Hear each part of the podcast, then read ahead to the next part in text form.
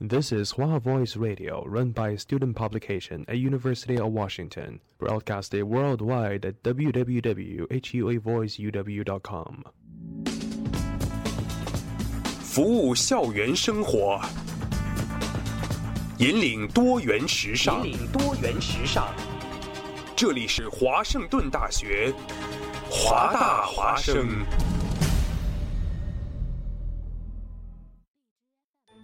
烟雨朦胧，草木常青，西雅图又度过了安稳而平常的一天。暮色渐沉，喧嚣渐息，每一个夜晚，我们都在同一个地方，让声音乘着电波化为雨水，滋润所传达到的每一处土地。听众朋友，晚上好，欢迎收听华大华华大华生。生过留痕，却永不落脚。因为那道电波所承载的是锋利如现实、飘然如梦想的每一位广播人的信仰。声音在，信仰在，我们在。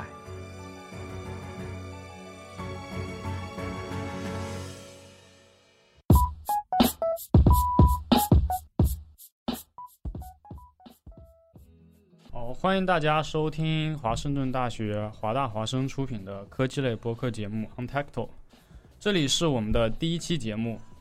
呃，我们鼓励大家使用荔枝 FM 或者网易云电台来收听我们的节目，因为这是第一时间听到我们节目以及华大华生旗下其他节目的最佳方法。如果对本节目有什么想法、建议或者意见的话，我们在微博上和公众微信公众号上都是华盛顿大学华大华生。搜索关注我们，给我们留言就可以了。如果想了解更多资讯，欢迎登录我们的官网三 w 点华 voiceu w 点 com 来获得其他资讯。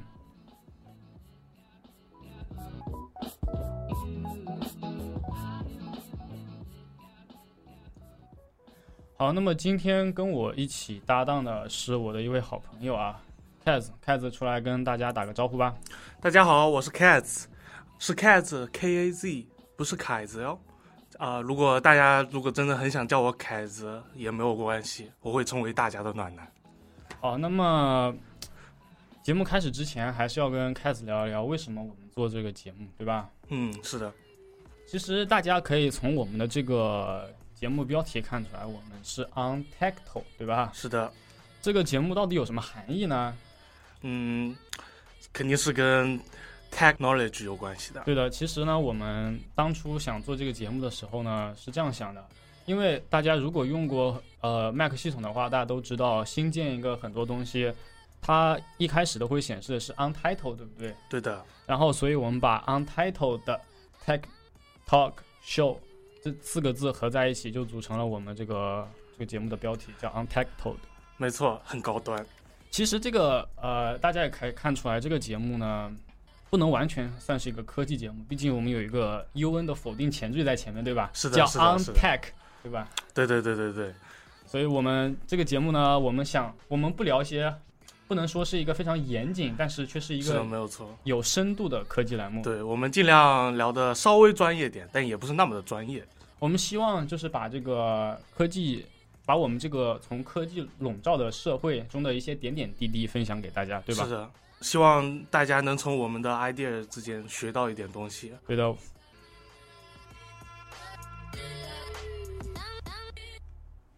好，那么呃，正式节目开始之前呢，我们先聊一个比较丧的事情啊，就是我们节目开始录制前一天，Kaz 的手机坏了。哎，是的呀，好惨的。那天我听着音乐，然后哼着小曲，正在写我。呃，课上的作业，呃，写我的小作文，然后突然发现我电脑旁边的手机开始无限重启，当时我就非常的慌张，内心不安，是吧？但是我想，作为一个男人，我肯定要冷静下来，是不是？对的。所以我就想起了苹果手机是可以强制重启，然后关机，然后我试着去重启之后，发现它还是在无限重启中，那没办法，然后。哦，我上网找了一下，发现苹果有两个模式，一个叫做 Recover Mode，一个叫做 DFU Mode。DFU Mode 就是固件强制升级呃模式的简称。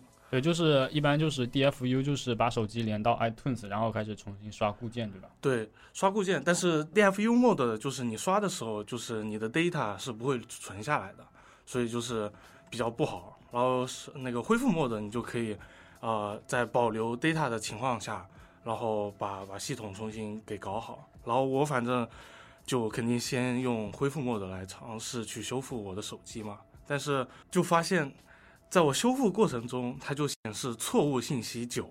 然后我上网查，他说要么是我的线有问题，嗯，要么是我的手机固件有问题。那我当时因为是从国内带过来的，好像应该可，我觉得可能是盗版线，所以我呃就、对这个线的问题也需要注意一下，是苹果在用了 Lightning 接口之后，在 Lightning 接口里有一段独有的代码去识别这些盗版的线，如果没有经过呃 Made for iPhone 这个 MFI 这个认证的话，基本上是不会通过的。是的，是的，所以我就换成正版的线，然后我就用我 iPad 的线来尝试升级，但是还是同样的错误信息。那没办法，我不信这个邪，我又用 DFU mode 试了一遍，嗯还是同样的问题。哎，当时真的是非常的难过，超级的悲伤。大家可以求一下我的心理阴影面积。对大家可以用已经学过的积分一二五学过的积分来求一下开子的心心理阴影面积。是的，可能大概有一亿个平方，是吧？啊、然后没办法，那我只好约了个时间去苹果店。嗯嗯，最后苹果店员他也想搞不清楚到底是什么原因。他说这里面影响源有很多，可能是固件不好，可能是哪里接触不良，那嗯不啦不啦不啦。然后，但是他最后就说愿意给我免费的换一个新手机。啊，那我想想，可以吧？那就只能这样了。虽然我的照片可能丢了，但是嗯我的微信记录还在。现在微信嗯是可以保存聊天记录的，所以特别好，对。微信这一点还算是有进步。之前是 Mac 版二点三版本之前都是不能同步对的，手机和 Mac 端这个信息的。没错，每次你打开微呃 Mac 上的微信，就看到的是白茫茫的一片，对也都不知道你和朋友聊了什么。对。反正我之前也有一次，就是不小心把它给恢复出厂设置了，嗯然后发现我的所有的聊天记录都没了，哎呀，难过呀，真呃。你备份的话，是不是有 iCloud 或者对的，我我用 iCloud 备份，当时我还在中，应该是在中国的时候买了那个 iCloud 呃五十 GB，我记得没错的话，对，呃，其实说一下这个 iCloud 的备份啊，在国内的话，受限于一些网络环境的因素，它备份可能不是那么稳定，不是那么完整嗯。是的，所以，如果是有 iCloud 备份习惯的朋友的话，我们推荐大家使用非国区的 Apple ID，呃，最好是美区的 Apple ID 去备份这个 iCloud，因为毕竟服务器在美国，呃，本身资料的完整性和机密性都能得到保证，所以是我们比较推荐的。嗯，是这样子的，就是我我之前没注意，我以为是我每次充电的时候它就可以就自动保存，但是最后发现根本就没有保存。我的最最新的那一次竟然是在八月份，是的，是我之前在呃，我我在中国的时候给我爸的 iPhone 备份的时候，呃，我我也是买了这个 iCloud，然后备份一晚上，发现基本上除了照片，应用数据都没有备份进去，是这样子的。所以我们还是不推荐大家使用任何国区的 Apple ID，这样的话有风险，毕竟数据完整性还是是我们，考虑的第一位吧。对对对，毕竟数据还是很重要的。嗯，所以我就反正就接受现状嘛，那我就拿着我的新手机开开心心回家了。虽然也没有那么开心了，但是至少换了一个新手机嘛，是吧？呃，你是买了 Apple Care 还是没有过保？我觉得我记得没有错的话，我当时是没有买 Apple Care 的。那我觉得我应该是没有过保，毕竟我是 iPhone 七的红色版本，就是专注艾滋病的那个版本。啊，对，说到这个红色版本啊，在昨天呢，苹果也是开启了一年一度的艾滋病活动，所有的。在世界各地所有的 Apple Store 的门店呢，它的苹果 logo 都会换成红色，是的，并且所有店员都会穿着鲜艳的红色的衣服在店里，是的，这是苹果的一种呃帮助艾滋病的一种办法吧，嗯。一种方式，对，我们也是非常鼓励的。是的。因为是红色的 iPhone，所以大概就是还没有过那个保。我记得大概是在三月份，对的，三月份出的那个是的，这个 Product Red。应该是对我记记得没错，应该也是那一天出的吧。嗯对，所以所以是没有过保。对没有过这种应该不算是人为损坏。对，我觉得就算过保了，我觉得嗯他可能也不会就是要你花很大的钱去所以这种应该是属于它固件的问题。对其实 Cats 说到的这个问题啊，它这个手机不断重启的这个问题，已经不仅仅是一个它的个人个例了。嗯是的苹果在昨天经历了一个非常可怕的夜晚。是的呃，有外媒表示说，这是苹果历史上唯一一次的 catastrophically chaotic night。是的，早上起来各种东西都炸了，是吧？对它这个问题主要是什么呢？是我来简单的解释一下，苹果它在大概周三的时候推了一个 iOS 十一点二的 beta 六的版本的更新，这是给开发者的。是的，但是很多喜欢尝鲜的小伙伴呢，装了固件之后发现一个问题，就是他的手机如果到了十二月一号，嗯就会无限的重启。呃，无限重启的意思应该应该就是苹果它的 notification 的那个那那一块代码块出现了一些冲突，对一些 conflicts。比如说，我们一般认识呃最常用的是微信，它需要用到 push notification 这个这个代码，然后这个代码呢，它内部产生了冲突，它提醒这个系统说这个手机需要重启，所以嗯手机就在无限循环、死循环的重启之中。对我当时我记得没有错的话，我当时手机好像就是开着微信，然后开着开着，然后它就开始无限重启了。呃，这个不能算是微信的锅，我们只是拿微信举了个这么普通的例子。嗯绝大部分的呃 App 都会使用这个 push notification 的这个权限。只是只是正好微信中了个枪，是吧？对，呃，还要说的一点就是呢，苹果它没有修复这个 bug，它给出的解决方法呢也非常非常的奇怪啊。它是建议把系统升到最新版本，嗯，把设置里的通知一个一个的关掉，对把它一个个关掉之后呢，再恢复出厂设置，嗯最后再把通知一个一个的开回来，这样有可能会解决这个无限重启的问题，但是不能保证完全解决这个问题。是的，这个就很难受了。既然是不能保证完全可以解决这个问题，嗯它也它也应该是一种权宜之一吧，毕竟整个推特和微博都应该炸掉了。对对对，哎，没办法，呃，苹果在今天凌晨的时候呢，紧急推送了十一点二的正式版的部件，嗯呃，来修复这个呃手机不断重启的漏洞。嗯，我们这个苹果在凌晨推送，而且是个周末的凌晨推送这个更新是非常非常罕见的，也是的可能说是它历史上，第一次。嗯因为大家知道，一般苹果推送固件一般都是在周二，呃，太平洋时间周二周二早上的十点钟没错会，去推送这个新版本固件。但是这一次因为这个漏洞影响范围比较波及范围比较广，影响的比较大，对，呃，对于整个苹果的公关团队来说是一次不小的压力，所以苹果权宜之计就把整个固件就正式版就放出来了。是的，像我这种普通用户都被这样影响到了，所以看起来这次问题真的是蛮大的。这次问题应该也是，呃，我觉得呃，可能是因为苹果把整个系统用 Swift 重构之后带来的一些后遗症吧。是的，毕竟 Swift 这个这个语言就是每次更新就会造成各种神奇的问题，是吧？对 Swift 这个语言，它虽然快，但是每一次入了 Swift 的坑之后，每次大版本更新都需要重新学一遍 Swift 这个语言。真的是太太辛苦了，就是可以带来各种神奇新 bug，是吧？对，这个 Swift 也称为 bug，对吧对？bug 编程语言中对 bug 语言。对，其实苹果今年也是这应该说这一周吧，也是祸不单行啊。嗯，除了 iOS 这个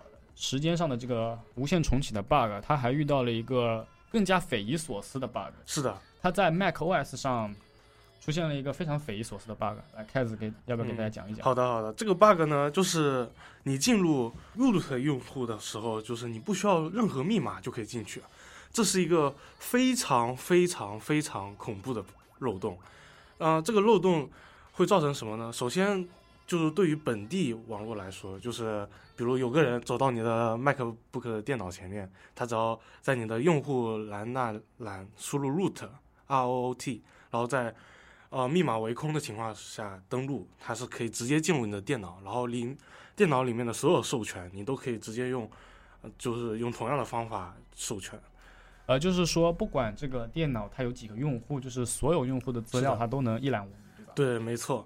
因为它是电脑里面的最高权限持有者，也就是说，因为嗯，Mac OS 是类也是类 U Unix 的系统，所以它就是呃有一个 Super User 就是 root，、嗯。然后 root 是就是真正意义上可以干任何他想干的事，他可以就是输入一个指令，然后把你的整个电脑就是完全抹消掉。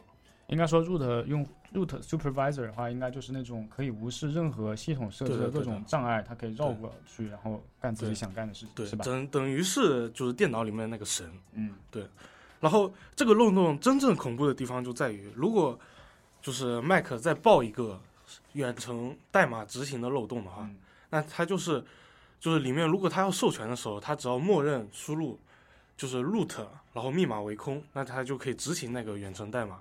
这是一个整体来说就是就是别人只要知道有这个漏洞，他就可以对你的电脑干任何事情。就是说整个 Mac 已经如果是联网的，然后在网上执行一些相关操作的，就是大家必须的嘛，每天上网浏览的话，这样的话你的 Mac 就会暴露在一些比较危险的环境之中。是的，没错，反正就是非非常高危漏洞。这种漏洞呢，就是那种傻瓜漏洞，就算小学生都可以用的漏洞，是吧？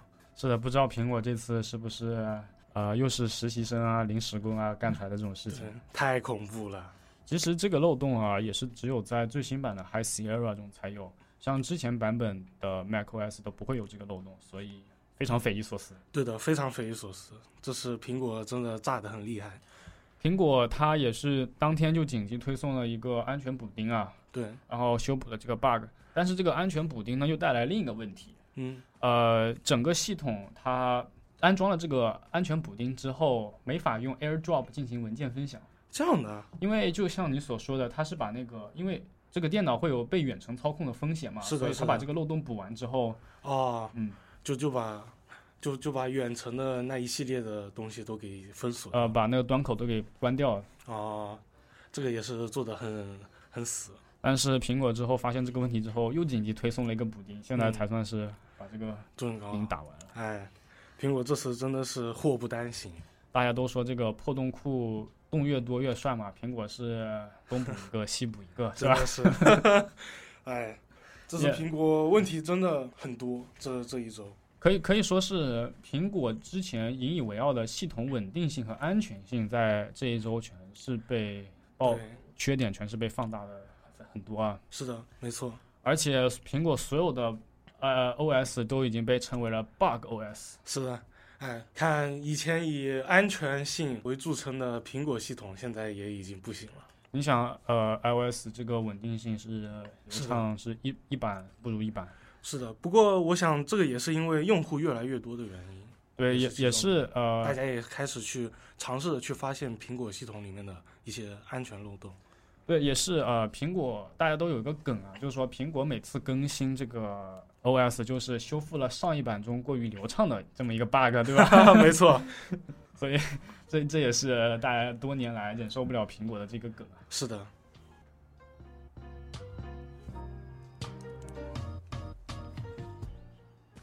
好，那么进入我们今天正式的这个话题啊，好的，我们今天聊的还是苹果，对吧？是一个霸占了科技媒体头条可以霸占数月之久的这么一个一个公司，对吧？是的，没有错。那我们今天来单独的聊一聊它这个最新发布的一个产品啊，嗯也，是我们举世瞩目的十周年版 iPhone Ten，对吧？是的，呃，这次发布会呢，在一开场的时候，乔布斯呃，苹果官方是放了一段乔布斯未公开的录音。这嗯，段录音呢，是奠定了整个发布会的基调，也没错是奠定了整个 iPhone 十的这么一个基调。对，要不我们现在就给观众听一下这段录音。好的，There's lots of ways to be as a person. And some people express their deep appreciation in, in, in different ways. But one of the ways that I believe people express their appreciation to, to the rest of humanity is to make something wonderful and put it out there and you never you never meet the people you never shake their hands You never hear their story or tell yours, but somehow, in the act of making something with a great deal of care and love, something's transmitted there. And it's a way of expressing to the rest of our species our deep appreciation. So we need to be true to who we are and remember what's really important to us. That's what's going to keep Apple Apple. Is if we keep us us.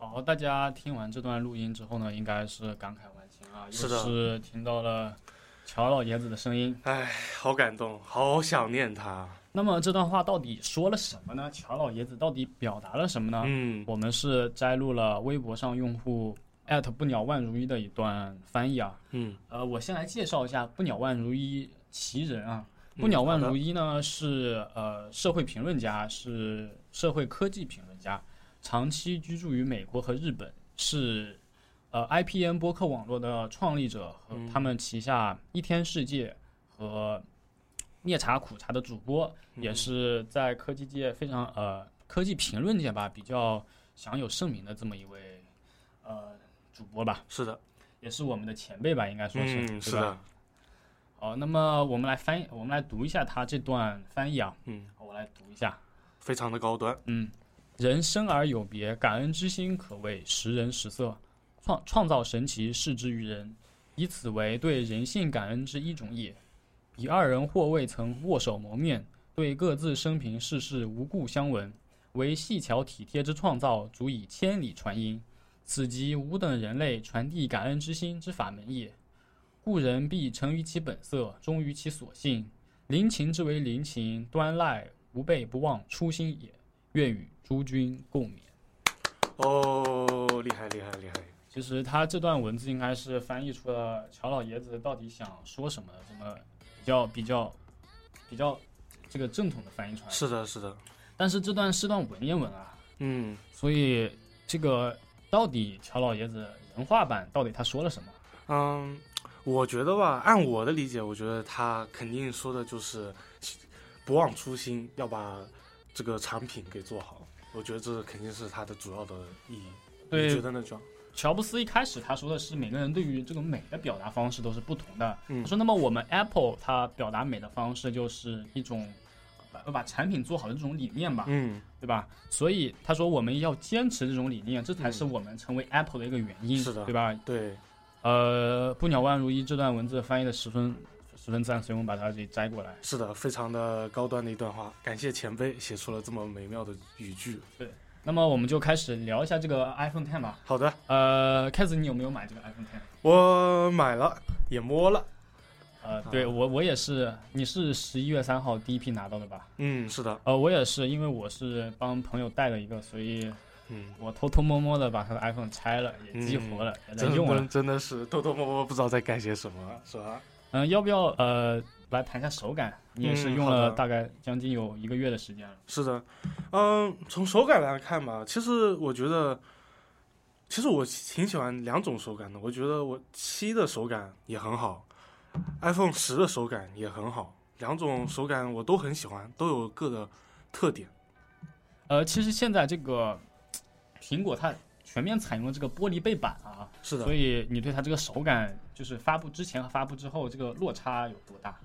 还是落差有多大？不能说落差吧，还是有有什么呃预期吗？预期，呃，其实跟我想的也差不多，毕竟是玻璃嘛，大家玻璃也摸惯了，是吧？呃，苹果后面它这个是一个 3D 打磨的这个玻璃，它嗯手感毕竟是一种比较圆滑的，对吧？对对对，比较圆滑，比较怎么说，比较光滑，就摸着蛮爽的吧。那它跟这个前几代，比如说 6S 和 iPhone 七的这种金属来比较，你觉得它有什么提升或者有什么缺点吗？嗯，其实我我也说过，我就是两种都蛮喜欢的。嗯、就是我也挺喜欢 iPhone 七那种有点磨摩擦的感觉。哦，磨砂的质感，对吧？对对对。嗯，但我觉得 iPhone 十的那种光滑的感觉有别有一番风味，是吧？对，不过这个它自从拉长了这个屏幕比例变成全面屏之后呢，整个手机变得非常的狭长，是的，它 X 轴的这个横向是收窄了很多，嗯。也更易于单手握持了。是的，但是呢，它整个纵向的比例是拉得非常长，嗯，所以这就带来一个我比较讨厌的问题，因为我手比较小，对，我虽然我能握到整个握紧整个手机，但我也嗯。只能基本上握到它一半左右的位置。嗯，然后我就可以整个握到，我就觉得这个手机就很适合我，就因为我手比较小，这个整个掌控感不行，所以这个嗯玻璃对我来说也是太滑了。嗯，嗯、但我觉得其实都行嘛，毕竟我现在我有两个手机嘛，所以嗯，我觉得稍微小点、稍微大点对我的手都没有什么问题，因为我的手是比较大的那一种，所以嗯我感觉我就是可以单手操控，就是一个指头就可以做到所有的事情。这就我反正对我来说，我觉得两部手机都是比较舒服的。呃，也是这个今年苹果对于这个玻璃的打磨也是工艺也是再次提升，对吧？嗯，它，也不是像之前呃 iPhone 四那样的硌手的玻璃，它在屏呃玻璃的边缘有一段呃圆滑的过渡处理，嗯，是的，所以让这个手机呢变得不那么硌手。对对对对对，毕竟手机还是握在手里用的嘛，不是在家里的摆设，没错，对吧？对。但是这个玻璃呢也有个问题，对吧？就是它比较容易易碎，嗯，这个是因为没有错的。它玻璃这个材质它本身决定了它就很易碎，而且加上今年这个玻璃材质苹果打磨的非常光滑，嗯所以放在桌子上就很容易滑到地上直接碎。对，这个是也是我比较担心的一点。所以开始你有什么比较好的保护措施推荐一下吗？嗯，因为我觉得我是挺喜欢裸机的，嗯所以这一次啊、我觉得它的 Apple Care 是非常值得一买的东西。反正我买了，反正呃，是那个两百刀的 Apple Care 吗？对对对对，呃，能不能具体讲一下这个 Apple Care 都给大家带来了什么？就是如果你手机真的发生意外，可以呃屏幕碎了，嗯，就可以就是花花点小钱就可以把它修好。对的，开始说到这点非常重要。嗯，就是今年苹果它如果是前后玻璃面板碎了的话，那么它换一次玻璃的价格，在国内，呃，官方的维修价格是四千六百八十八，嗯，非基本上。又能买一个新的 iPhone，对吧？对对对，是这样。新的 iPhone 八六十四 G 估计都已经买过来了，嗯嗯，没错。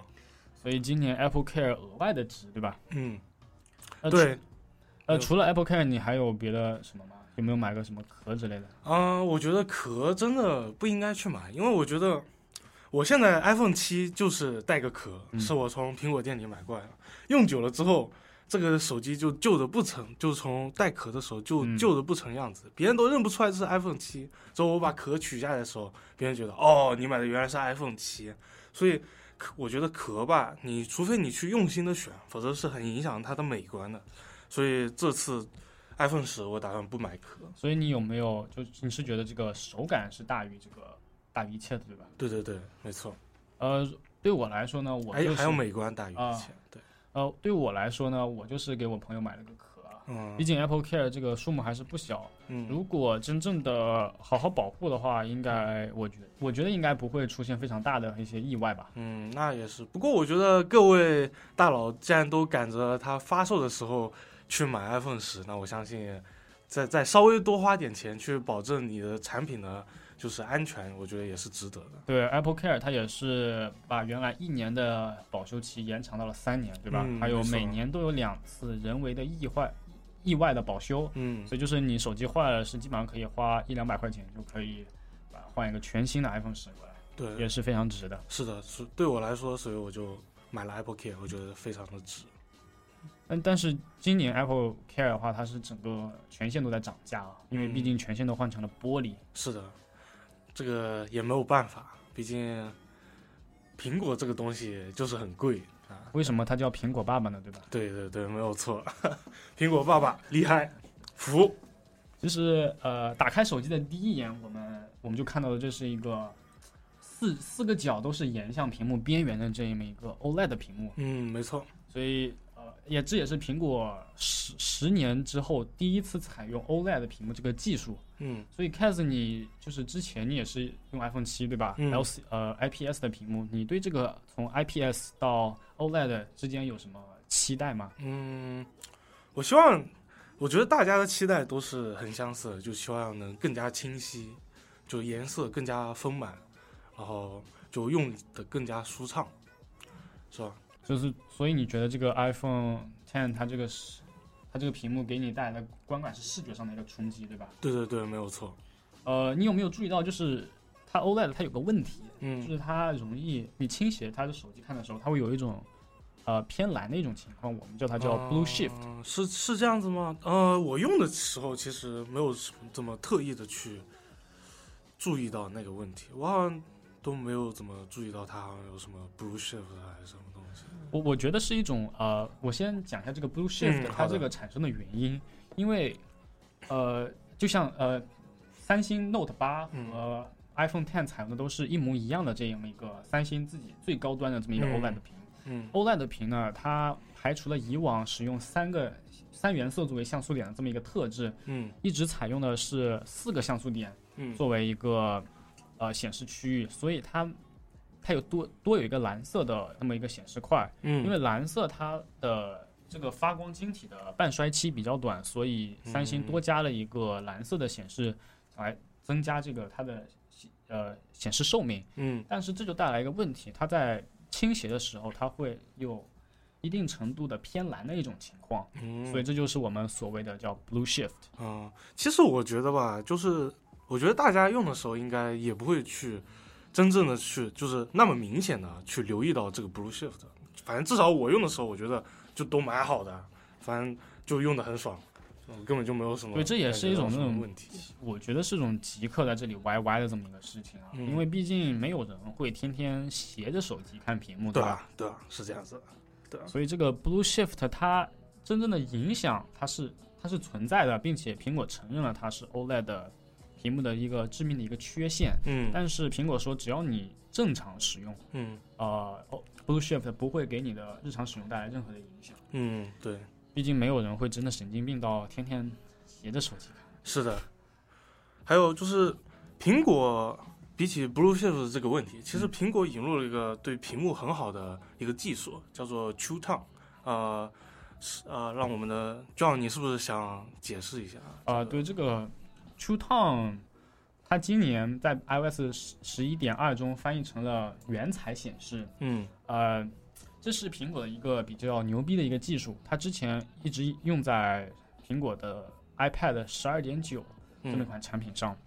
它的呃原理就是它通过呃前置摄像头去采集环境光，去嗯感受环境光，然后根据一些算法，使这个屏幕显示的呢跟环境光是一样的色温，嗯，这样来保证这个不会有太多蓝光射到你眼睛里，来保护视力。嗯，这个对像我这个志向码农的人就特别好。我现在是四眼田鸡，都是四眼田鸡。对，都是四眼田鸡，所以像这种对我们眼睛好的东西，我是非常欢迎的，是吧？对这个技术呢，也是不能说它有很多呃内在的效果吧，因为苹果之前推出触痛之前呢，也是试验了一个叫 Night Shift 这么一个功能，就是嗯你把它打开的话，屏幕的整个色温会被会被拉得非常非常低。嗯，对，一般这个功能一般就是在晚上，大家躺在被窝里的时候没，错，就是大家就喜欢就说先看手机看个一个小时再睡，是吧？对，这时候其实这个屏幕如果不调色温的话，它这个蓝光是对眼睛的杀伤是非常非常大的。是的，看来苹果爸爸很体谅我们这些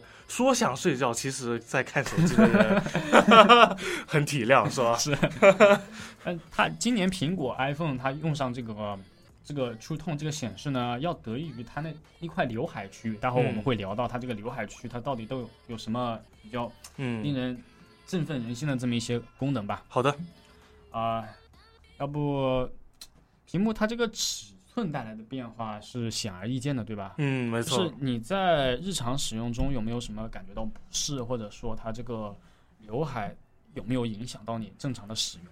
嗯，刘海嘛，其实说真的，就是对我来说，这个其实真的没有什么大影响。我觉得我平时用的时候，完全都不会去在意这个刘海。我觉得就是它已经完全和背景融入一体了，是吧？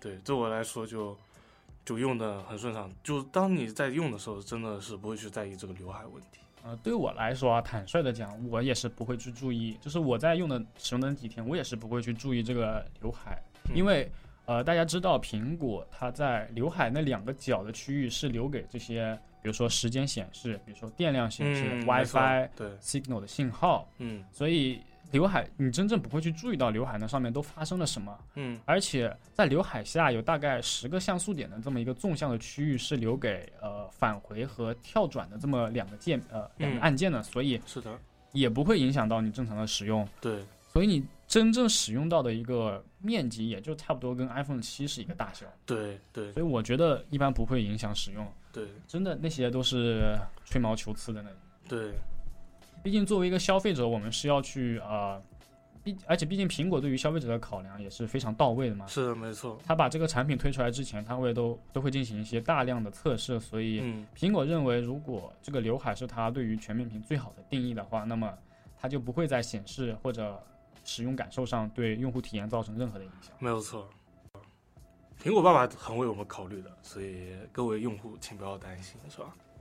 其实今年这样屏幕拉长之后，它下面有一个，就是特别是呼出键盘的时候吧，有一个嗯白条吧，啊，是的，是的，非常 annoying，对吧？对对，那个真的是很难受，就是感觉就，呃，浪费了，对吧？对对对，呃，是的，呃，Twitter 上我看见有一些设计师啊，是把那个地方变成了那个 emoji 的那个候选框，啊，对我觉得这样是比较好的。不过不知道苹果是怎么考虑的。对，我觉得他可能还在测试阶段一样，反正那个是多出来那一条真的是很难受，就因为键盘并没，对键盘没有占到这个占下填充到整个底部没，错它是在上面有那么一块显示区域是嗯空着的，不知道预留给什么东西。嗯，呃，所以呢，这整个情况看出来就是非常非常的不顺手，对吧？对，没错，你每次握键盘的时候应该握的是手机底部，现在你都要往上挪一点才能。对对对这个也看苹果后期的、呃、优化吧。对，希望能把这个白条给用，就是利用起来。因为毕竟这个是也是苹果未来十年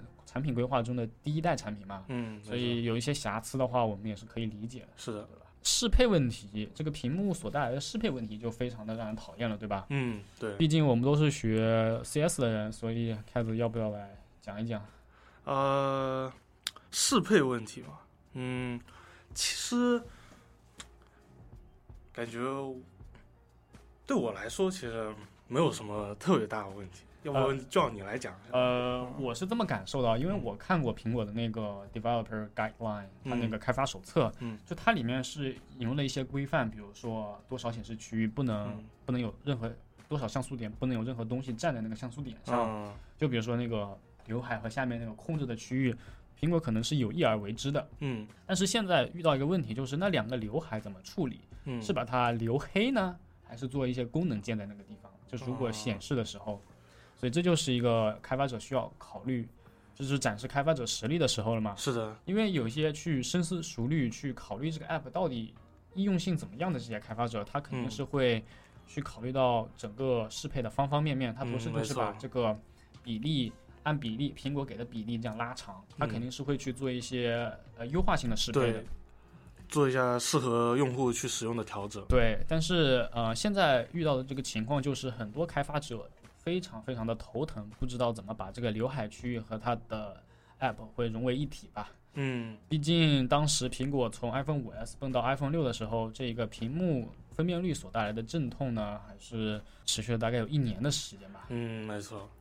所以我们也是希望开发者抓紧时间适配 iPhone 10，对吧？对，最好能在我们所有人都能用的舒服一点，是吧？对，呃，你遇到正常使用中有什么还没有适配的应用吗？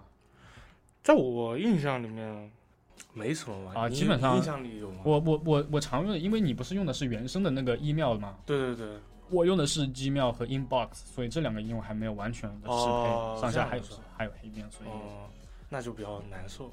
对这个是一个非常非常难受的问题。毕竟拿着最新的 iPhone 10，然后上下巨型的黑边在那里，还是非常非常讨厌的，对吧？是的，是的，是的。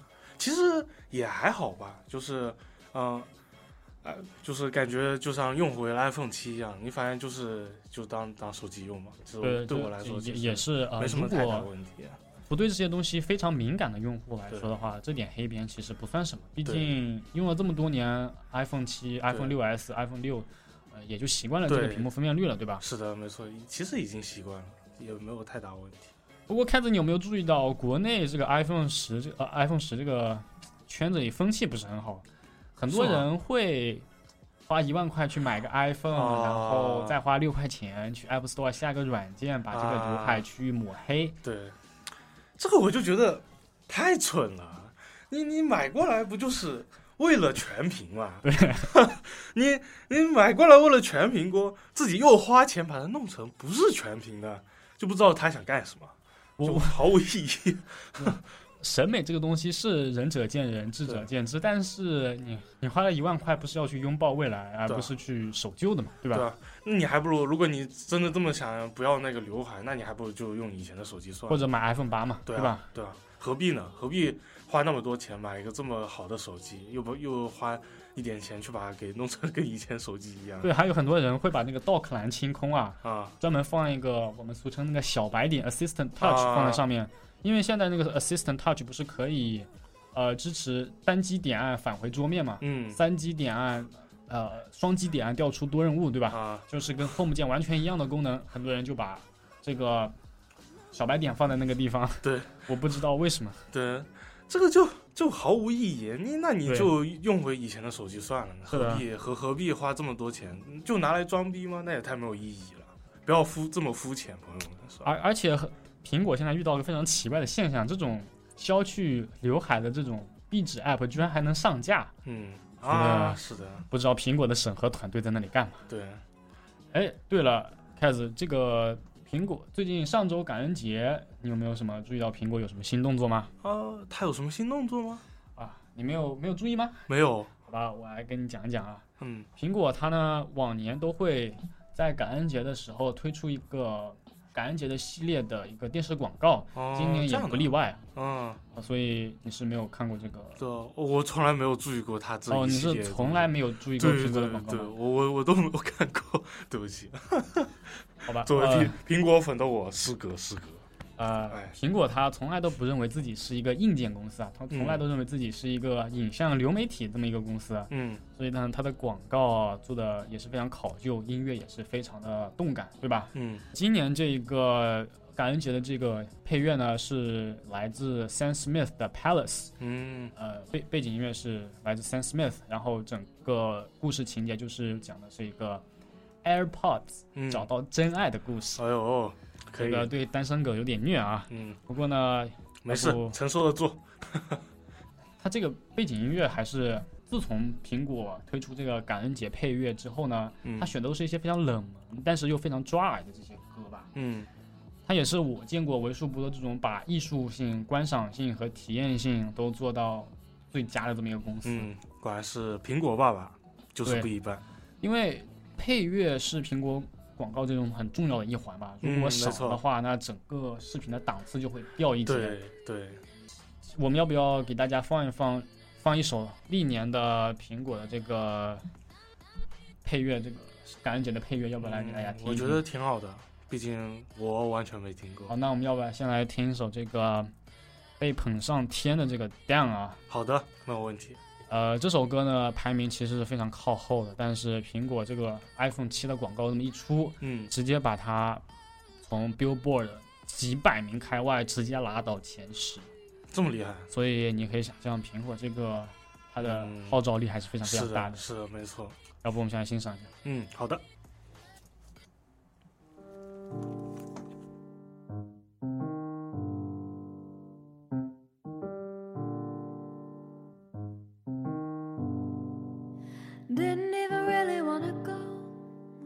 You get me out, you get a show.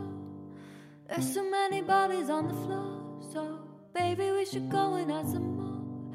Are you down, did it down, did it down, did it down, down, down? Down, did it down, did it down, did it down, down, down. Everywhere I look at people's hands, thrown up in the air to help them dance. Come on, baby, catch me if you can. I know you don't have any other plans. Are you down, diddy, down, diddy, down, diddy, down, down, down? Down, diddy, down, diddy, down, diddy, down, down, down. Are you?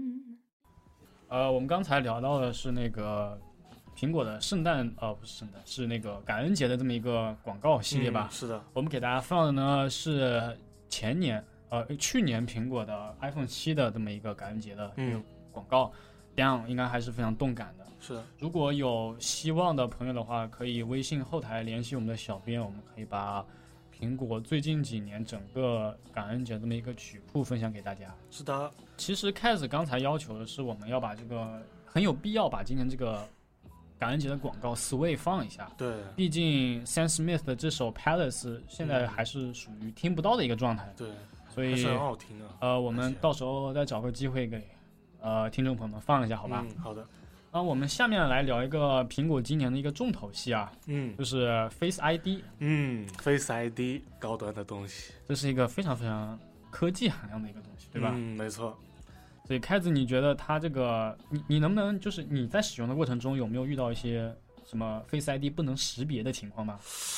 我还真没有遇到啊。我觉得 Face ID 真的很好，在苹果上面真的是很完美了。就是你有没有遇到一些，比如说呃上滑，然后它需要等一下，然后再没有没有，哦我觉得就是很一瞬间上滑就解锁了对吧呃简直太柔顺了，我超喜欢这种感觉。我遇到的情况就是，可能是根据可能是我们 Elder 寝室呃光线不好的一个情况，毕竟它还是上滑需要等一会儿，然后嗯再识别我的面部，哦是这样进行解锁。嗯呃，这这也不能算是苹果的锅啊，毕竟苹果它要保证要在保证安全性的前提下，在呃把这个面部识别做起来，对吧？嗯，是的，嗯，不过我看了一个视频，嗯就是不管怎么样，就算是可能有点延迟，它在超黑的，就是环境下，它还是照样可以，就是用你的脸解锁的。就是我看了一个视频，它在全黑的情况下，虽然好像有点延迟，但是它还是解锁了。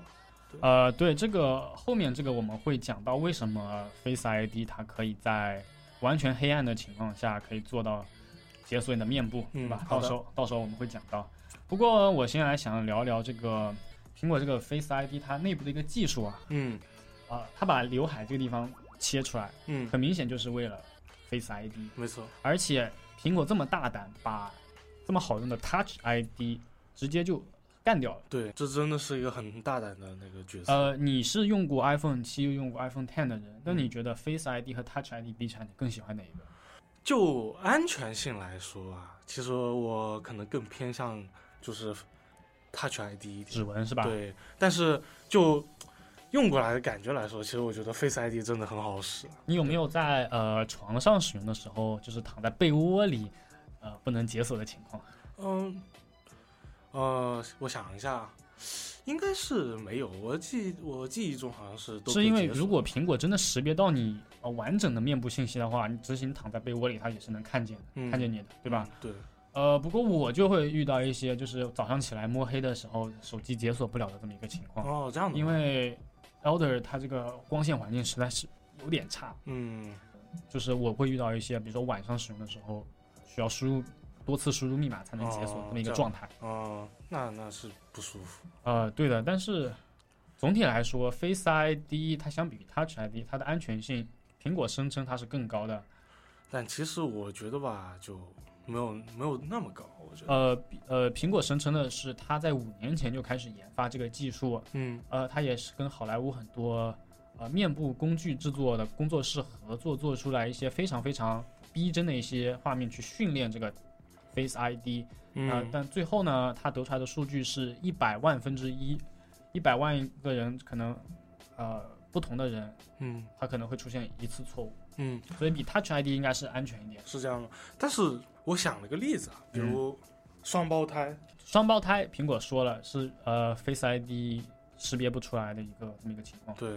然后我还看了，就是有个视频，就是嗯网络上有人把自己的脸打印下来，哦，然后然后 Face 解 ID，但其实是解锁不出来的。呃发现，其实是这这一方面我觉得它是确实做的很安全。说一句比较公道的话，嗯。就是 Face ID 它采集的是你面部的三 D 信息，嗯。而不是就是你一张脸，所以，它必须识别到你脸上三 D 信息的固定点位，它才会解锁。嗯。呃，Cas 提到的那个视频呢，这个技术人员确实是通过某些三 D 打印技术，呃，做出了面部一些凹陷啊，这些三 D 的一个、一些呃紧身信息来骗过 Face ID，对，但是成本太高了，是是没有人会这么做去破解你的 iPhone 的。对而且其实做的已经很好了，要比国内的 Face ID 好多了。哦。对，说到国内啊，就是最近很多厂商也是跟进说极速面部解锁，嗯，对吧？包括啊这啊这就不提了吧，嗯厂商就不提了。对，他们他们安卓厂商它实现面部面部解锁呢，还是单靠一颗前置摄像头，，对，和苹果还是不一样。我们后面会聊到为什么苹果它就如此牛逼，对吧？嗯对呃，先说回来，安卓啊，嗯他们还是使用的是面部的一些基本特征嗯去识别你的脸。基本上说，如果这个照片打的稍微逼真一点，嗯，基本上就可以骗过。对。然后另外一个很蠢的地方就是，你可能戴个眼镜，它可能也就对国内这些国内这些识别不了。对对，这个就太蠢了，太蠢了。毕竟苹果是先发制人嘛，五嗯年前、你可以想想，一二年的时候，是他就开始着手准备这一些 Face ID 这样的一个嗯技术，所嗯以我们可以想象，苹果的技术实力还是非常雄厚的。嗯，果然是台下十年功，台上一分钟是吧？对，非常的好。这个我们可以想到啊，苹果它把 Face ID 做的这么流畅，背后的算法肯定也是经过了非常时间的优化。没错，呃，举个比较比较简单的例子啊，就是苹果它会算法里默认是你抬手，呃，屏幕亮了，但是如果你没有注视嗯手机，屏幕上的内容是不会显示的。嗯，所以就说明它的 Face ID 的这些感应元件，它还是不停的在时时刻刻关注着你，对吧？没错，你就我就觉得这样，Face ID 有了 Face ID 之后，iPhone 十好像就是一个活物一样，对它可以跟你进行一些很细微的一些交流。对对对，呃，苹果就举刚才那个例子，只有你注视了这个屏幕，它才会把这个一呃通知的信息一一的显示出来。如果嗯不看的话，光点亮，那嗯么通知信息是不会显示出来的。嗯，这也是为了安全性和隐私的考虑吧。没错，呃，我们现在聊一聊这个 iPhone Ten 它为什么它的 Face ID 为什么就这么出众，对吧？嗯，好的，呃，我们在我们会发现啊，它在刘海区域它其实是放了非常非常非常非常非常多的感应元件是的，没错，啊、包括红外镜头，嗯包括泛光感应器，对，包括前置摄像头和点阵投影仪。没错，这些都是很高端的仪器。它能把这么多仪器塞到一个这么小的这么一个 enclave 里面，我觉得就已经非常非常的工程难度要求非常高。对，而且它苹果还做到了他们之间的配合。对，对结构工程师应该是夜以继日的在那里对对 对对，哎，辛苦辛苦辛苦，而且 爆缸了要。像我们这些软件工程师也是要在这里不停的来去调节各个产呃各个这个感应元器件之间互相协作吧。对，没错。我举个比较简单的例子啊，呃，我就说一下这个点阵投影仪，呃，外媒科技评论这个媒体的 Verge，嗯他在做这个 iPhone 十的测评的时候呢，他用一台古老的那种相机拍出了呃 Face ID 的工作原理，嗯它是在你脸上真的是投了三十万个点。嗯，做出来一个有带有数据的面部景深信息，哎，然后传给呃 CPU 再去处理。如果嗯和之前保保值的符合的话，嗯那么才会解锁。啊所以这个点阵投影仪它的这个功效还是非常非常大的。是的，没错，这是一个非常高难度的工作。这个元件它的那个产量不是很高，所以也导致嗯了一开始的时候 iPhone 十的那种紧缺吧。啊，毕竟这也是苹果它比较这个 iPhone 十整个机子中比较重要的一环嘛。是的，没错。呃，还有一个就是我在 Twitter 上看见一个一个图片啊，嗯有一个 Twitter 用户不记得叫什么了，他在一面白墙上嗯投影出了 Face ID，、发现 Face ID 投出来的不是一个平面，嗯，而是一个弧面，所以就这也、是类似立体了。对，这也侧面印证了 Face ID 记录的是你面部的景深信息，而不是你嗯单纯的一张脸。是，这个明显就要比国内的那些技术要高端很多。嗯，对还有刚才 Cats 提到，为什么那个 iPhone 十它在夜晚漆黑的时候呢，它也能识别你的面部？要不要来讲一下？嗯，这个是因为呃，苹果自带了一个红外镜头，嗯就是它会读取点阵图案，然后就是捕捉它的红外呃红外图像，所以它才能识别从那个在非常黑暗的情况下识别出你的脸部信息。这也就是说，点阵投影仪投影出这个头像，然后这个红外镜头会捕捉这个头像，对吧？。对对，没错。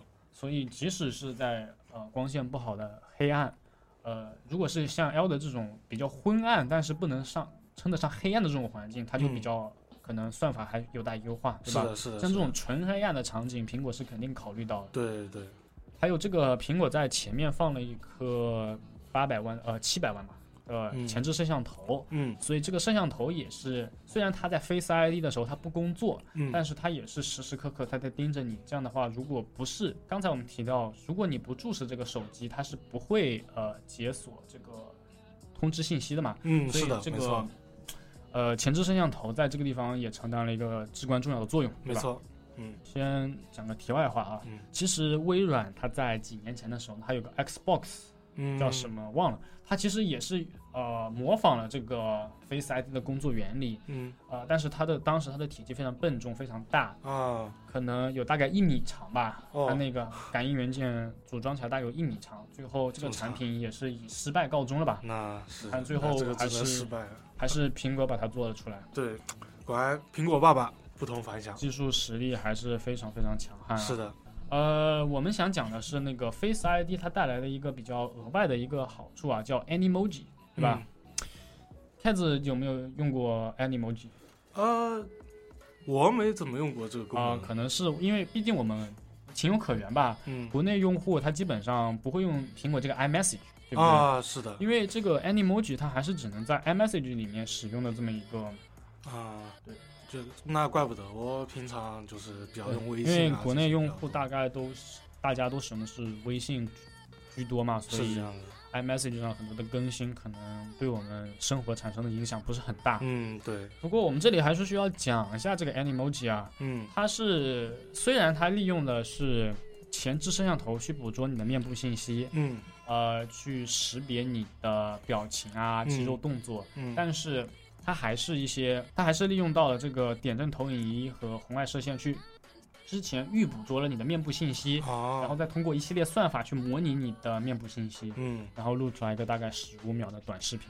对国内来说非常鸡肋，但是毕竟 i iMessage 在国外是使用量第一的嘛，是的，我们都说，哎，为什么你发过来的是 green bubble 而不是 blue bubble，对吧？对对，没有错。因为很多 blue bubble 它参与不了 iMessage 的群聊讨论，对吗？对对对，所以很痛苦。哎，惨惨惨！所以我们为这个安卓用户默哀一秒钟啊！是的，默哀默哀。我们讲完 Face ID 呢，我们因为毕竟我们不是一些技术流吧，我们之前也说，我们不是那种非常严谨，但是是有深度的一个科技博客。是的，我们也不是一些比较专业的内部人士，所以我们对这个 Face ID 它的认知可能还存在一些。缺陷吧，是的。所以如果大家有任何建议或者意见的话，欢迎在微信公众平台上给我们留言。是的，请务必留言，我们都会看。对，这样也有帮助我们把这个节目做得更好。是的，没错。我们现在聊一聊这个重头戏吧，iOS。是。这也是为什么 Why Apple is Apple 的原因，对吧？对。呃，开子，你用了一个月的这个 iPhone Ten 之后，对 iOS 十一有有什么让你印象最深刻的？我觉得那个手势，我就觉得特别的好。对，手势操作特别吸引，对吧？对对对对，给我们大概讲一讲。就是感觉你靠你做一切事情都是靠滑的，这种感觉就是很柔顺。然后就是你点开一个软件，然后把它关掉是滑的，就是很舒服。就是整个系统就是像水一样流畅，对吧？没错，像水一样流畅。我看了那个 The Verge 的它的评测啊，它里面描述 iOS 十一在 iPhone 十上的表现的时候，就用了这么 watery，水一样的这么一个词，没错，来形容它这样一个表现啊。嗯，其实我之前就知道它可能会取消 Home 键。嗯，如果取消 Home 键，那么点和按这样最基本的操作就取消了，所以苹果肯定会用一种。全新的方法来引入一种全新的交互，对吧？没错。所以我就大概想了想，可能是用滑动吧。嗯。因为滑动这个东西毕竟不是苹果它首创，呃，早在二零一零年前后的时候，嗯，WebOS 就已经使用了这个手势啊操作，可能是二零一零年之后吧。嗯。呃，WebOS 有没有了解过？呃，我不怎么了解。呃，WebOS 它其实是那个火狐公司它旗下一个手机那么一个，应该不是很火吧？呃，很快就死掉了，但是它确实是引入了一种手势操作的全新的概念。嗯，毕竟 Web 火狐它当时还是主力做浏览器嘛，它的这个是这样子，覆盖面还不是那么广，没有苹果这样的号召力，嗯，所以它还是有待提升。对，所以它这个。呃，WebOS 也就这样死掉了。不过最后苹果还是借鉴了这个概念，嗯，把它手势做得非常非常好。嗯，我觉得它借鉴就特别好。就像这里提一下国内的腾讯，它也是各种借鉴，是吧？它就是做得更好。那苹果也是借鉴，虽然是借鉴，但是它做得更好，它就是成功。呃，这也不能算是抄吧，毕竟苹果它自己呃说是他们是一个。就是各种资源的整合这么一个公司，他把最好的资源都整合给用户，所以你不能说他抄，你也不能说他完全没抄。对，所以这就需要从两面去考虑这个问题。对，但我觉得他抄的成功，那就是成功。对，他他毕竟是把别人这个产品就优化的更好的嘛。对，没错。呃，要不要来详细的讲一下苹果这些手势操作啊？嗯。我常用的也就那几个，呃，就是点开，然后滑动，然后按住，然后把把那些后台的程序都划掉。是啊，开始说的是调出这个后台多任务，对吧？对，没错。这个后台多任务呢，它调出的有一个非常奇特的手势啊。嗯。大家注意到，呃，苹果现在系统底栏有一个大。在一百个像素的一个小白条，对吧？嗯，没错。呃，这个小白条呢，就是手势操作的关键。嗯，所有操作呢，基于这个小白条来使用。嗯，开始刚才说到的这个后台多人物呢，是要用呃手指往小白条从下往上搓，而且是大概是往四十右四十五度的方向去搓，没错，对吧？才能把它搓出来。对。不过呢，用习惯了之后，对，用习惯其实就就跟自然动作一样，而且去在意度数什么。在多任务切换界面的时候，可以直接左右滑动小白条，对吧？开子你也是经常用，对吧？对的，没错。左右滑动这个小白条来达到任务内的呃应用内的切换，嗯，这个也是非常非常赞的这么一个对对对动作。对这个手势，就感觉这个 iPhone Ten 好像整个工作效率都高了起来，对不对？就是当在你任务切换的时候，左右滑一滑，就不用再双击 Home 键去做一些繁荣缛节的一些操作了，对吧？没错，感觉一切都在你的掌控之中。不过它这个后台多任务啊，刚才 Cat 提到，嗯也是一个我觉得是个槽点吧，嗯因为以前双击 Home 键它推出来的时候嗯是直接上滑就可以的，对吧？对但是现在呢，上滑操作和苹果它自有本身的退出应用嗯这个上滑的操作应该是冲突了，嗯所以呃，为了达到删除应用这个目啊的，所以苹果还是需要长按这个对，这个卡片，然后出现左上角出现这个红叉，你再把它。关掉。不过我觉得这个习惯了以后也好，我觉得，而且嗯如果可能的话，我觉得也可能就是苹果之后的版本会做一些调整，之后可能就不会有重复啊、我觉得不会，因为？因为之前苹果的那个软件主管 Craig Federighi 嗯他讲过，他说，哎呀，我们这个 iOS 是不需要进行后台任务的清空的，啊，毕竟我们优化的很好很好，对吧？这样一样官腔，但是。中国人就有这么一种习惯，对吧？好像就是内存占多了，好像心里就不舒服。对，就一定要清空啊，清空才爽呢。不过你也不能说完全不清空后台，因为这考这考虑呃这涉及到一个隐私和一个应用重启的这么一个问题，对不对？嗯，是的。太子有没有考虑到这方面？嗯，其实啊，我我就只是喜欢把它清空啊。哦，你就是一个对有强迫症的人。世俗的对，iOS 用户，是的。哎，怎么办呢？就是这么迂俗的人。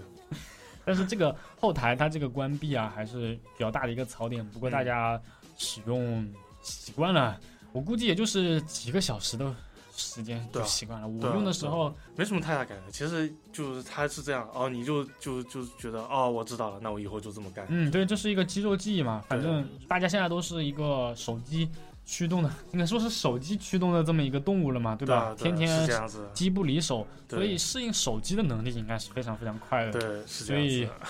呃，各位想买 iPhone 十的话，如果对这个手势有什么任何担心的话，我觉得是完全多余，的完。全没有问题，肯定会习惯的，小事，嗯这些都是小事。不过呃，我还是有一个槽点啊，嗯，对 iOS 十一，就是以前通知通知中心都是从下往上滑嘛，用一个嗯非常啊、呃 rational 这么一个操作，现在它居然是从右上角滑下来，嗯，你有什么看法？因为我之前也提过，我手大，我感觉就我我也就指头伸长一点，然后拉下来就对了。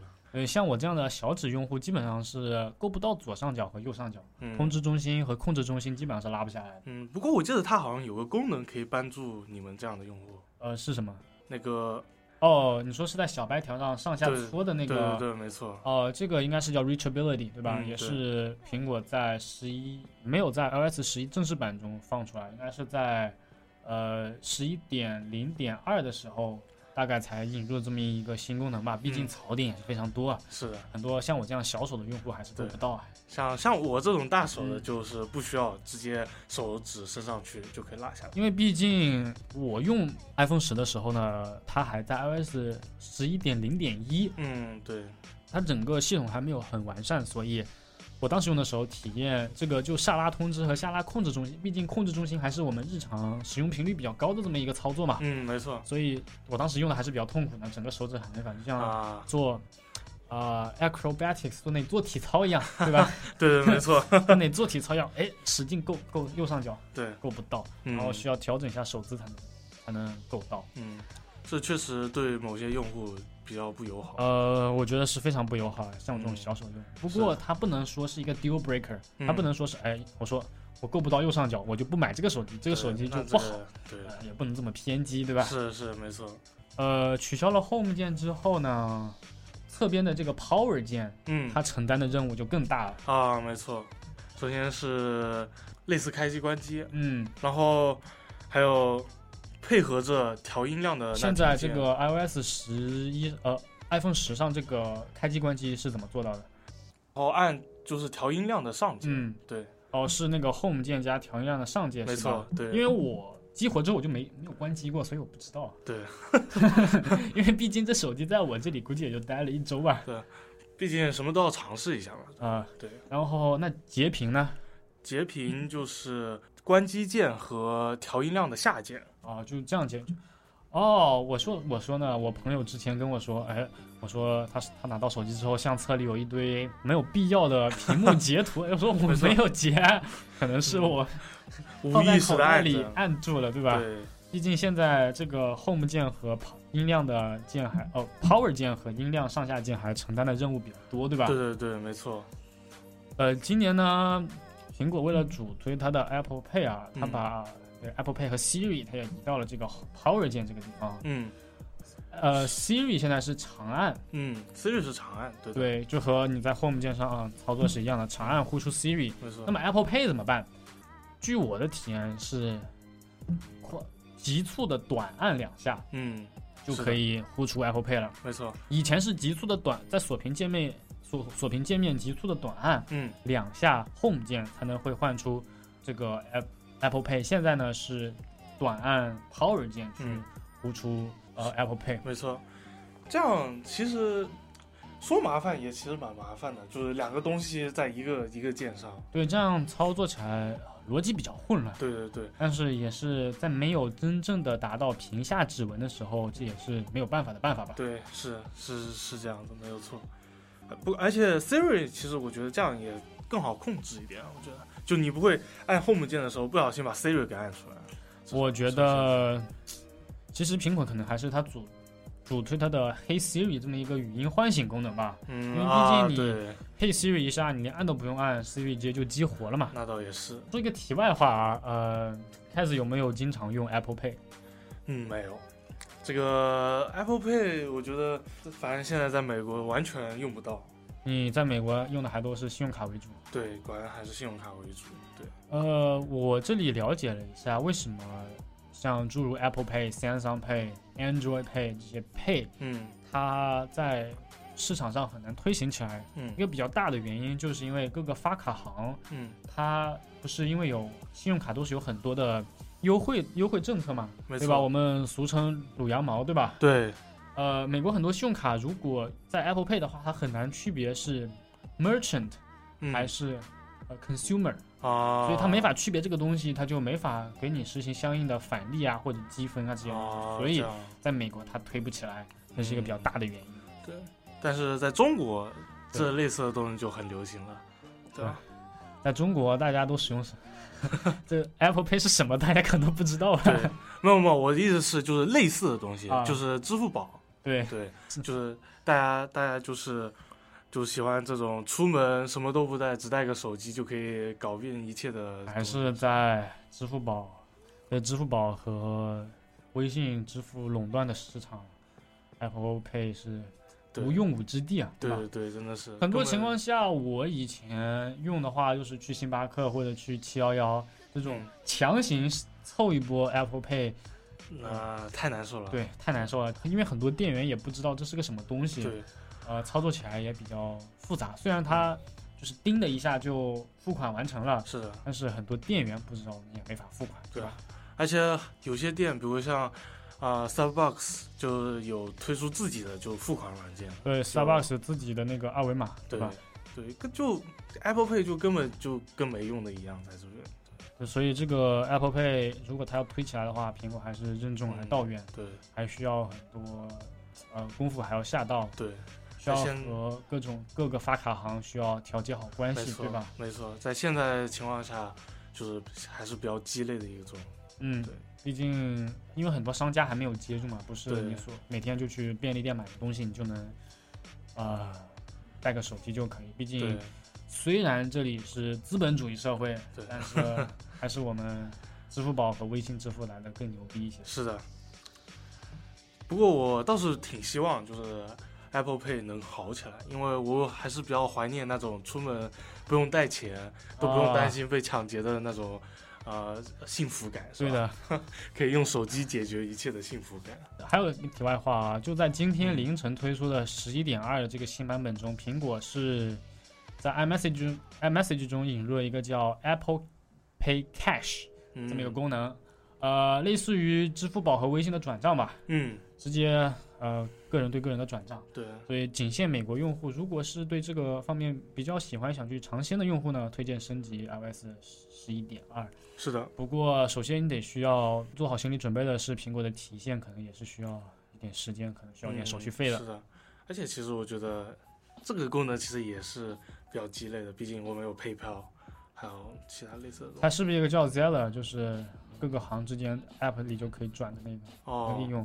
所以是更直接了。对啊，是吧？哦是那个那那可能 Z E L L 的那个。哦，那那那那可能要比 PayPal 更。对，我我们有 PayPal，我们有 Venmo，我们有有这种东西，就 Apple Pay 其 Cash 实。其实也没有那么必要。对就是苹果还是要抢占这么一个入口。对，就像呃，国内很多厂商看到苹果推出了 Apple Pay 之后，分别推出了各家的 Pay，对吧？对，那也是这样子。对啊、对，但毕竟 Android Pay 在中国还是用不了，所以他们也是抢占了 先机吧。对，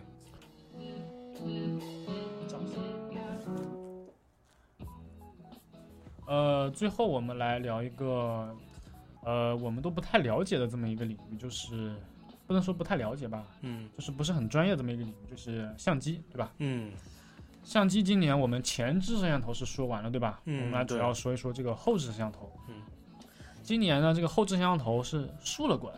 嗯，是的，这是一个比较新奇的设计。呃，是你觉得是槽点还是？呃，其实吧，我觉得还好，就看惯了之后就感觉也行吧。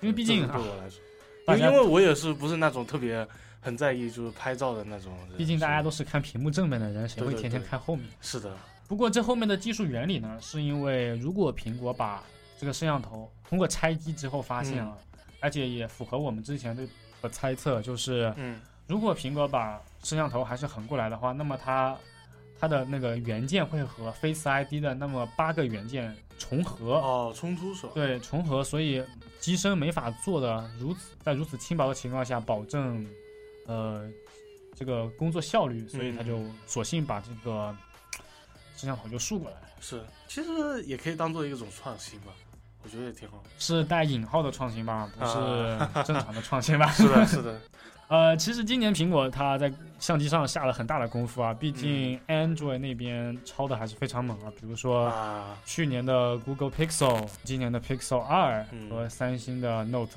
A 嗯。和 Galaxy A 没错，追赶的态势非常明显啊，甚至有三星就已经超过苹果这么一种趋势，嗯，所以苹，果在今年在相机领域还是下足了功夫啊。嗯，虽然我们是那种呃不像女生一样对拍照要求那么高，对，但我们还是一些拍风景为主，对吧？对对。这种艺术照，对，呃，苹果今年呢也是呃把这个相机的感应元件又增大了，嗯做到了一点光圈一点七，嗯，所以它进光量更大，呃，噪点控制在夜间的噪点控制也会非常非常的好。是的，还有一个更喜人的就是苹果的录像啊，嗯苹果录像一直都是它的长处，毕竟苹果之前也是做影像方面的嘛。呃，你可以想象苹果影像这么一个团队就有超过八百人，将近一千人的这么一个体量，所以嗯，你可以想象苹果，而且它一直以来都是它的色彩调教都是还原真实。嗯它以还原真实为主，而不是像三星那样非常非常浓艳啊、讨人眼球那种。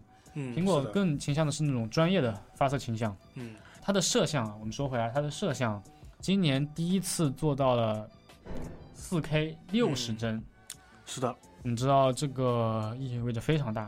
对，毕竟 Android 那边只能做到 4K 三十帧。嗯首先，这个 4K 六十帧呢，它的意义在于它的呃整个录像的时候更平稳、嗯更清晰，因为帧率也更高嘛。没错，呃，而且它虽然它 4K 变到 4K 六十帧之后，它的写入速度要对硬盘的这个写入速度要求要非常非常高，但是苹果通过一系列优化吧，也是使用了最新的 HEIC 的这么一个格式编码嗯。格式吧，大幅的压缩视频的体积，在不嗯。影响质量的情况下，大幅的压缩的体积，对，所以、呃、看得出来苹果在这方面下了很大的功夫。对它虽然这个专利是他买的，嗯。这个 HCIV 这个这个这个这个这个这个专利是他买的，但是他把后面的算法调的对调优调到能能能调到算是能调到的极限吧，所以也是非常非常赞的。等于是弄了一个东西，他把它弄到最好。对，对其实三星他也用了，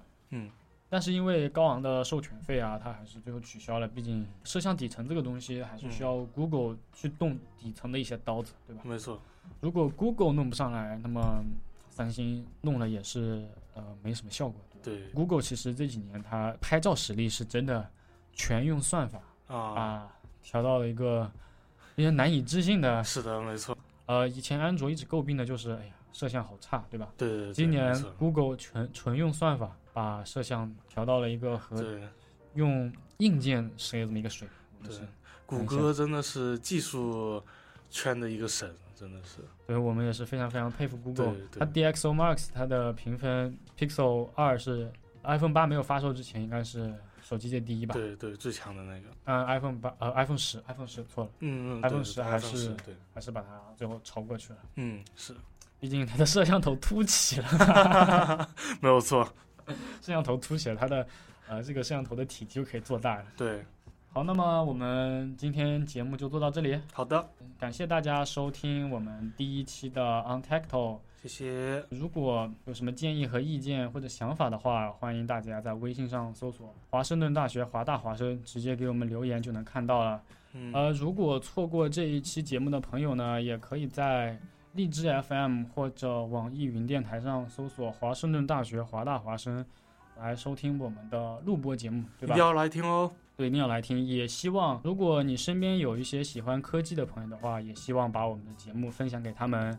呃，我们希望把生活中的美好分享到世界各地。没错，也希望大家收听华盛顿大学华大华生旗下的其他节目，《北美篮球周刊》、《夜的故事》、华大放映室、网罗天下、听歌写作业。我们下期再见，拜拜。拜拜。